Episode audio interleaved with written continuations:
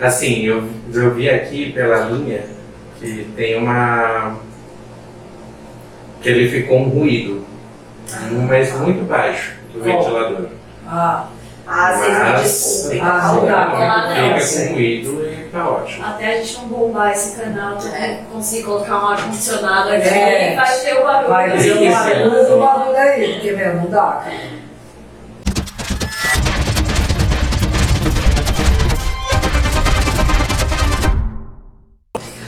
Vocês querem esse barulho assim no Não, canal? eu- Just do it! Nossa, meu que já tá gravando, né? Já, claro que tá. Fazer você fazendo assim, ó. Uhul! Chama, chama, No chão, no chão, no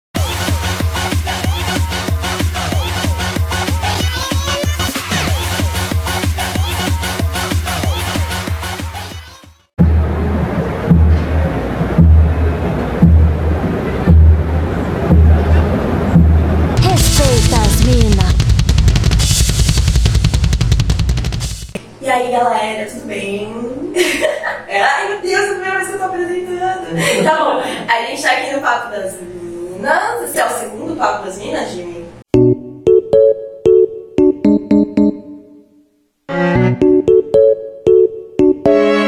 Esse é, é mais um episódio dos papo, do Papo das Minas, eu aqui as meninas. e hoje a gente vai falar de preconceito, certo? Bora! E aí me passaram aqui uma definição de dicionário, que eu tenho certeza que vocês vão adorar saber. Vamos lá. Preconceito, segundo dicionário. Sentimento hostil assumido em consequência da generalização apressada de uma experiência pessoal ou imposta pelo meio. Intolerância. Olha que bonito! Assim. Então. então, preconceito, ideias pré-concebidas. A gente vê preconceito, a gente fica focado sempre nas mesmas coisas, só que não, né? Você tem vários tipos de preconceito, diversos tipos de preconceito. Às vezes um preconceito que eu já passei, vocês vão falar assim, caraca, já passou preconceito por causa disso. Enfim, é, são, é um mundo, né? Assim, então eu acho que cada um tem, tem a sua experiência ou já é, aplicou, né? já teve os seus próprios preconceitos com outras pessoas, outras coisas, outras situações. A gente não vai tolerar preconceito aqui nesse programa, já vou logo avisando. Eu definiria bem como uma intolerância. É, verdade, né? Você olhar pra uma coisa, achar que sabe tudo dela e nem estudou, nem sabe nada. E ele mostra essa ignorância dele de maneira vexatória. Então, eu tava falando, eu tenho dread. Eu não, não tive dread sempre, né? Eu tenho dread tem 4 anos. E aí, quando eu fiz os dreads, eu percebi que as pessoas me olhavam na rua com muito mais medo. Tudo bem, eu sou uma mulher negra, né? Quem tá vendo sabe, quem não tá vendo descobriu. Eu sou uma mulher negra, então sim, né? Já fui seguida em loja, todas essas coisas. Mas quando eu fiz o dread, as pessoas. Ficou muito mais nítido. Tipo, As pessoas escondendo o celular, né? Pegando bolsa. é Muito mais. Ficou muito mais visível? Cara, é dread? Eu acho esse negócio Mas você acha que o cara é. que- Ah, sei lá, acho que eu vou roubar ele. Só porque eu tenho dread, acho que sei lá que eu sou quebradinha. ou que o meu cabelo é fedido, ou que eu vendo droga. Vendo droga é foda. É, Eu cara, pensei, eu já pensei em misturar uns orégano, umas calêndulas e fazer um prensadinho de, de óleos, um prensadinho de ervas e começar a vender. Porque, gente, toda vez que eu tô no rolê, alguém me pergunta se, se eu conheço. Ei, conhece mulher não que. O que, o que? E o quê? A primeira vez, né? A primeira vez, eu, o quê? E o que o quê? Aqui. Que o que que. Aí faz o gestinho do, do, do cigarro de maconha. Eu falo, não, gente, não conheço, mas por que eu me perguntar? Maldito jovem do reggae! Mas aí eu percebi que é por causa dos dreads, porque antes deles ninguém me perguntava isso. Nossa, Agora Deus. todo mundo acha que tem mais contatos. Cara, eu sofri um preconceito, assim, quando era criança, que me marcou bastante. Que era eu tava inserida ali no meio, que as pessoas, as crianças tinham muito dinheiro e eu não tinha esse dinheiro todo, né? Famoso pobre. Famoso pobre, exato. O tema do vídeo de hoje é a famosa, saudosa e ai como faz falta consciência de classe. E, cara, eu sofri assim, é, preconceito que acabou virando um bullying, sabe? As pessoas não queriam me conhecer. Porque eu não tinha tal tênis, eu não tinha um Nike, Pela eu, sua aparência. eu nunca mesmo. tinha, exato, pela minha aparência. Então assim, quando você é criança, toda ser legal, ser bom papo, não, pra entrar no grupo você tem que ter um Adidas, querida, de entendeu? Você não tem uma Adidas, você é esquisita. Nós vivemos numa sociedade, em comunidades. A escola em si é uma comunidade, o nosso bairro é uma comunidade, aqueles que frequentam centros religiosos, igrejas, templos, são comunidades. Tudo isso faz com que a gente faça parte de um sistema social. O que é um sistema social, então? Como as pessoas juntas constroem uma forma de se organizar para viver uma vida dentro de uma sociedade. E eu acho que isso é muito comum também, hoje ainda. Você É. olhar pra uma pessoa e você falar assim, putz, meu, é, Pela vestimenta dela. sei não, é. pessoa esquisita, ó a roupa dela. Gente, eu- Você falou isso, Bruno, eu lembrei que assim, eu, eu sou corretora de imóveis. E se, meu, tem caras que você que entra assim, ou vai conversar com você, ou você vai ver, cara é super simples, o cara é trilhardário, ou o contrário, né? Tipo, o cara é trilhardário e não tem essa de roupa. Lembre-se, quando você estiver em perigo, ligue o foda-se. Pode não gostar de marca. O que, que você, todo mundo é obrigado? a Porque todo rico agora usa marca, então quando entra alguém lá no seu, no seu escritório, no seu, na sua loja, você já sabe se a pessoa é rica ou não, porque é ali, né? Na, É, mas Playboy bom chinês australiano, fala bem, mora longe, não me chama de pai. ah, você, por exemplo, Sim. de Eu corretora. tenho que estar super nesse tipo, porque senão eu não sou uma É bem sucedida, não sou uma corretora ai, que, que conhece. Entendeu? Eu queria ir largar de calça jeans. Chinelo. Ah, é eu não tem esse negócio, mas eu tenho que ir, né? bonitona para as pessoas terem a primeira impressão, Exato. né? o Infelizmente. preconceito de você. Eu, é, é a mesma coisa, olhar pra você e falar assim, ah, poxa, ela vai me vender um baseado aí e tal. Tô Não, pensando em começar, galera. Ué, você não podia ser uma cantora é, de reggae, tipo? Ambiente de música é ambiente de droga. Não. Reggae, verdade, todo mundo acha que gosta de reggae. Odeio reggae. Vamos deixar aqui, Odeio reggae. Ah, mas Galera, então por quê? vamos tirar esse preconceito. Né? Eu odeio reggae. O Je ne parle pas bien é um poema de uma autora que chama Luz Ribeiro. Excuse-moi, pardon-me, je ne parle pas bien français, je ne parle pas bien anglais non plus, je ne parle pas bien, je ne parle pas bien, je ne parle pas bien, je ne parle pas bien. Eu tenho uma língua solta que não me deixa esquecer que cada palavra minha é resquício da colonização. Cada verbo que aprendi a conjugar foi ensinado com a missão de me afastar de quem veio antes. Nossas escolas não nos ensinam a dar voos, subtendem que nós, retintos, ainda temos grilhões nos pés. Esse meu português truncado faz soar em meus ouvidos o lançar dos chicotes em costas de couros pretos. Nos terreiros de Umbanda evocam liberdade e entidade com esse idioma que tentou nos prender.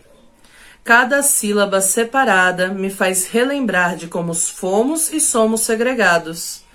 Nos, enco- nos encostaram nas margens devido a uma falsa abolição que nos transformou em bordas. Me, je ne parle pas bien, je ne parle pas bien. Tiraram de nós o acesso à ascensão. E eis que na beiras ressurgirmo- ressurgimos reinvenção. Nossa revolução surge e urge das nossas bocas, das falas aprendidas que são ensinadas e muito não compreendidas, salve a cada gíria. Je ne parle pas bien, temos funk e blues de Baltimore a Heliópolis. Com todo respeito, Edith Piaf, não é você quem toca no meu setlist. Eu tenho dançado ao som de Cole Petit.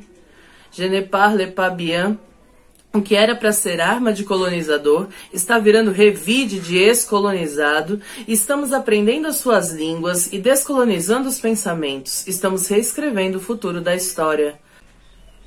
Não me peçam para falar bem. Parce que je ne parle pas bien, Je ne parle pas bien, je ne parle pas bien rien. Eu não falo bem de nada que vocês me ensinaram. Esse poema ele fala então sobre a negritude. Vocês viram que ele não fala nada sobre ser negro. Então, o simples fato da Luz Ribeiro ser uma poetisa negra faz com que o poema trate sobre a sua negritude.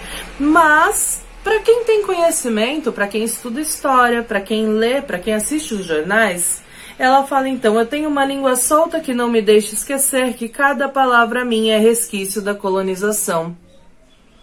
Eu tenho uma língua solta.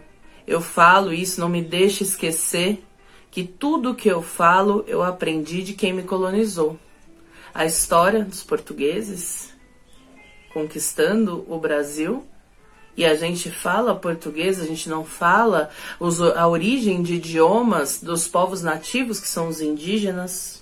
A gente não fala nenhum dialeto africano, exceto por palavras que vieram dos dialetos africanos e fazem parte hoje do nosso vocabulário. Da mesma forma que os americanos trouxeram pra gente o delivery, o fast food, tem palavras que têm resquícios das línguas africanas. Cada verbo que aprendi a conjugar foi ensinado com a missão de me afastar de quem veio antes. Quando eu aprendo a falar, quando eu aprendo que eu tenho um português correto a ser dito, isso me afasta da minha origem. Se eu sei falar um bom português, eu vou observar que o moço que me atende na padaria, que me atende no açougue, que às vezes o meu pai, a minha mãe, os meus avós, eles não falam um português tão bem dizido. Nossas escolas não nos ensinam a dar voos, subentendem que nós, retintos, ainda temos grilhões nos pés. Ensinam então que o negro foi escravizado. As escolas têm conteúdos, conteúdos que são estudados e preparados para que vocês cresçam, conheçam a história, mas não conheçam as próprias histórias de vocês. Hum, quer saber uma curiosidade? Alguns de vocês aí são de Oliveira, da Silva, de Souza. Esse de, da, ele é um resquício da língua que dizia que a família Souza era dono daquela pessoa. Então eu sou o João de Souza. O João é dos Souza, ele pertence, é um sobrenome que na construção da língua portuguesa significa que aquela pessoa é um descendente de uma pessoa escravizada. Esse meu português truncado faz soar em meus ouvidos o lançar dos chicotes em costas de couros pretos. Quando eu não falo um português bem falado, quando eu não falo um português, uma língua de uma forma culta, de uma forma retilínea, ou seja, reta, alinhada, isso significa então que eu tenho um passado que não teve direito ou acesso a uma educação que me fornecesse então o português bem falado. Mas que interesse eu tenho em falar as coisas corretamente? Nos encostaram nas margens devido a uma falsa abolição que nos transformou em bordas. Fingiram então que aboliram os povos negros, mas só afastaram, levaram para as margens.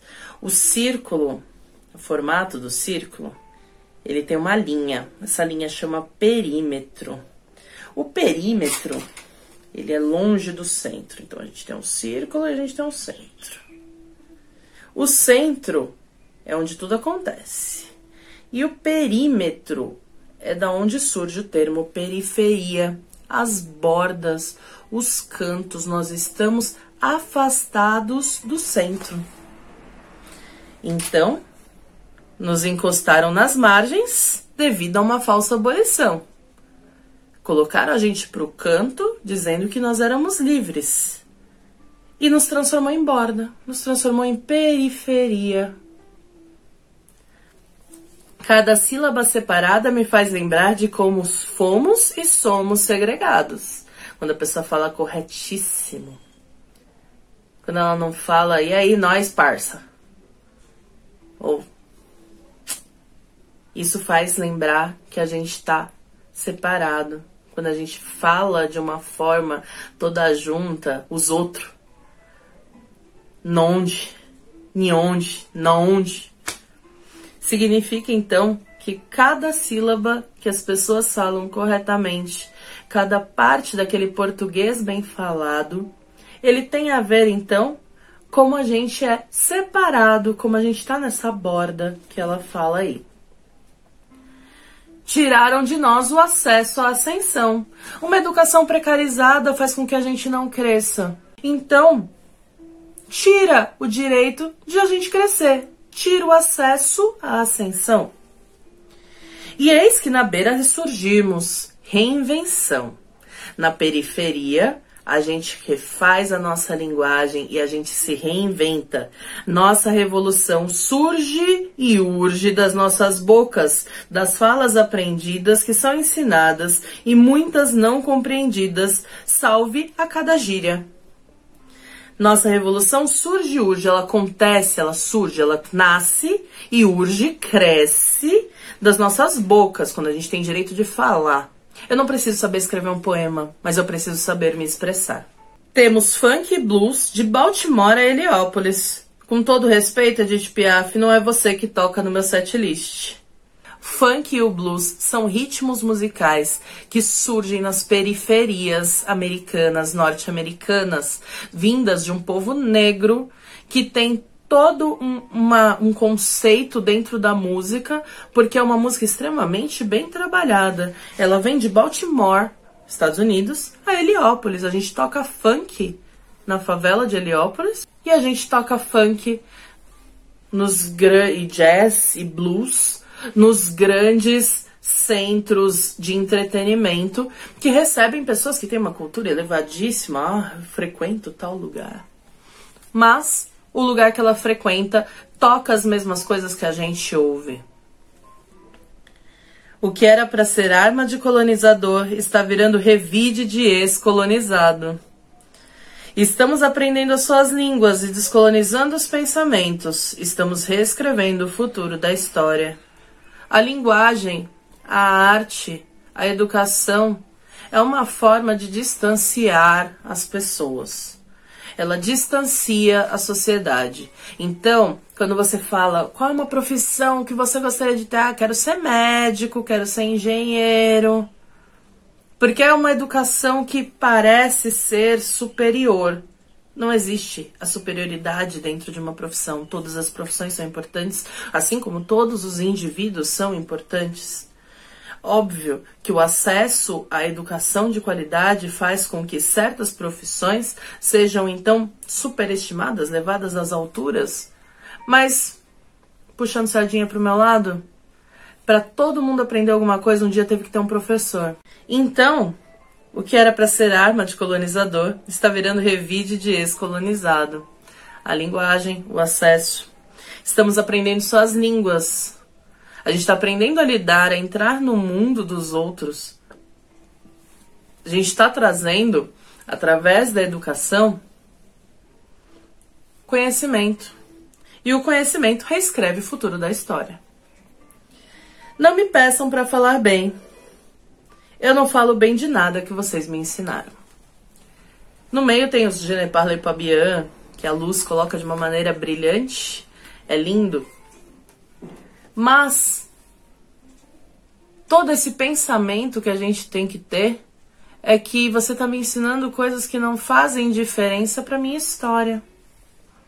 O que faz diferença é o que eu sou capaz de produzir, é aquilo que chega em mim, é aquilo que eu tenho acesso, é aquilo que eu vou aprender e usar da minha vida a gente também precisa unir esse conhecimento erudito, clássico, formal e trazer isso para uma realidade que seja palpável, que todos possam encostar e entender de uma maneira que faça diferença na existência de todos. Eu também já tive preconceito uh, em relação a eu ser lésbica, mas assim isso. Com você mesmo? Lá nos meus primórdios, lá quando eu tinha 19 para 20 anos. Hoje não. Hoje, meu emprego, todo mundo sabe, nossa, marca, marca carro. É mesmo, você, você, ó, você já sabia que você era lésbica. e aí você, mas o que, que você achava sobre ser lésbica? Tipo, que depois você desconstruiu, o que você achava que era? ah, puta, eu sou lésbica, tem que assado. Então, eu achava que ser lésbica, ou senão ser sapatão, né? Você tinha que se coçar o saco e cuspir no chão. E não é isso. entendeu? preconceito. Um preconceito que eu tinha. Por quê? O estereótipo é aquilo que acreditamos sobre como são as pessoas que fazem parte de um determinado grupo.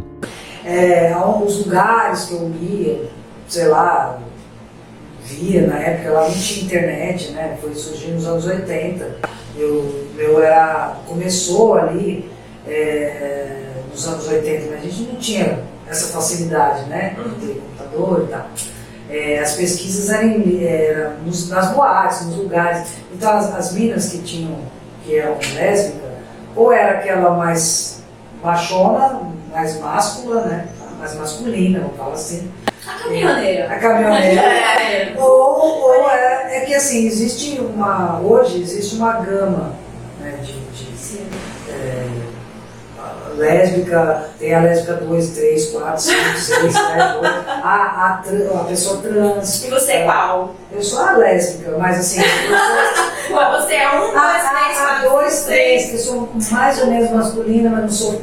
Eu sou um pouco feminina, mas não sou aquela caminhoneira. Mas eu já fui, eu já vesti. Nossa. E mais porque você achava que tinha que ser do que porque você era mesmo. É, estava me descobrindo, como você na adolescência, sei lá, você está se descobrindo mulher, eu estava me descobrindo sapatão. Então, aí eu tinha que me descobrir e o meu estilo também, né? Cada um tem um estilo. Então assim, eu vou me vestir, aí eu me sinto mais confortável, a gente vai entrar em outra, outra, outra esfera, que é aquela questão, ah, ah, se eu usar o sovaco peludo, então preconceito. Eu sou uma lésbica, que eu me di- diria que eu sou um, mais ou mais ou menos, sou uma coisa coluna do meio. Eu me visto feminino. É, Um e meio, eu lésbica um e meio. É, eu ponho roupas, mas se eu me vestir muito masculina, vai apontar na rua. E na época eu era bem masculina, e os caras, ah, não, é sapatão, não sei o quê. Aí falava, joga sua mãe aqui. Que deselegante. Total. Ah, aí eu chamava Baixaria. Mas lógico, os caras eram baixaria, Sim, ah, é uma roupa. comida, não sei o que lá, né? tal. Então, assim, sofri lá. mal comigo. Meu, você deve ter ouvido tanto isso. Eu acho que eu ia estar assim. Gente, se a autoestima do homem hétero fosse vendida, ninguém mais ia ter problema de autoestima. Porque o homem hétero, ele realmente acredita que ele é muito foda, que ele é muito bonito, que ele é bom de cama, que ele é um bom partido. Enfim, ele é um conjunto da obra, gente, que faz ele se tornar o pior tipo de ser humano que existe. Aí eu ouvia eu e minha namorada na época, falando assim, ah, eu sairia com vocês, mas ah, seria legal um, um trio, ficar assim junto. Tá falando, filha, aqui não entra ninguém não. É, Ninguém gosta que você gosta muito. Não é bagunça, eu acho que é bagunça. Ah, Acha, é, pior que acha. e aí fala assim que é mal comida, entendeu? Ai, que ódio, né, meu? Que Então foi um, um dos preconceitos lá atrás, na- quando eu fui, eu era policial também. Porque assim, eu lá não era, porque naquela época, ah, em 1900, sei lá, 80, 80, acho que foi 80, não era tão aberto, né? Então assim, eu me, não queria me expor. Claro. Eu tinha minha opção, mas eu Sim. ficava na minha. Até por conta de agressão, né? Vai saber. Ah, E lá no- na, na polícia, muito machismo, né? Então, assim, até com as mulheres. Tipo, ou era. Ou, se você não desse pros caras, você ou era sapatão, ou era frígida, ou era. Sabe? Tipo, você Ah, pode não querer dar pra você? Já É. pensou nessa Será que possibilidade? Não sei. Masculinidade. Forte. Eu não sei se vocês também, pode ser que vocês tenham passado por isso também, já alguma situação é, nesse tipo, porque lá, assim, ou você dava, ou você, se você não dava porque você era sapatão, ou você não, não era uma mulher fria. entendeu? Oh, gente, Não é que você é feita em bafo. eu sou só ah, exato. Entendeu? Na Ai, minha situação é porque eu não gostava de Claro, homens. nossa. E não, e tem nada. N, N motivos, né? Você não querer ficar com alguém. Porque isso é machismo, né? É. Esse, esse nome desse preconceito é machismo, né? O cara achar que você algo é assim assado porque não quis ficar comigo. Ponto. Você, você já, já teve nessa situação? Acho que eu não. Não sei. Sei. Eu deve ter passado por isso. Eu tô tentando lembrar de um exemplo aqui. Não, já. Já ter sido, sido xingada. Eu já fui xingada porque eu não quis ficar com o cara. Mas aí eu passei isso. Acho que mais um dia na vida da mulher, né? Ah, É, então, mas aí. Você tá na balada e me beija. Não, eu não quero. Uh, seu tatu.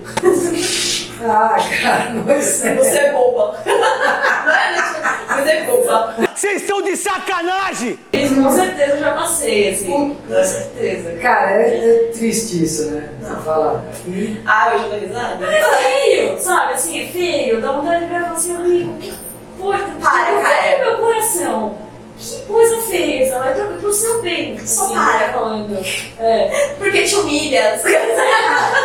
o lance que você falou da desconstrução, eu acho que a maioria das pessoas hoje tem que fazer isso, porque até eu mesmo no meu meio LGBT É. a- acontece, porque assim, para mim era novidade a questão trans, é, da minha época era o travesti. Então você tinha um certo estigma, eu mesmo tive, né, eu tô falando, é, mas ao longo do tempo eu fui descon- desconstruindo, porque afinal de contas faz parte da nossa comunidade, da comunidade LGBT. E a informação, né? É, Poder conhecer pessoas trans, saber Exato, o que saber o que, o pensam. que acontece. Então isso é, é- eu acredito eu que as pessoas quando tem um preconceito eles é, eles teriam que fazer essa é, esse diagnóstico consigo mesmo. Mas aí que é o difícil, né? Você entender que você tá sendo preconceituoso, que na sua, a sua verdade não é absoluta, né? Continua no próximo episódio. Bom dia, boa tarde, boa noite, tecnologia mundana!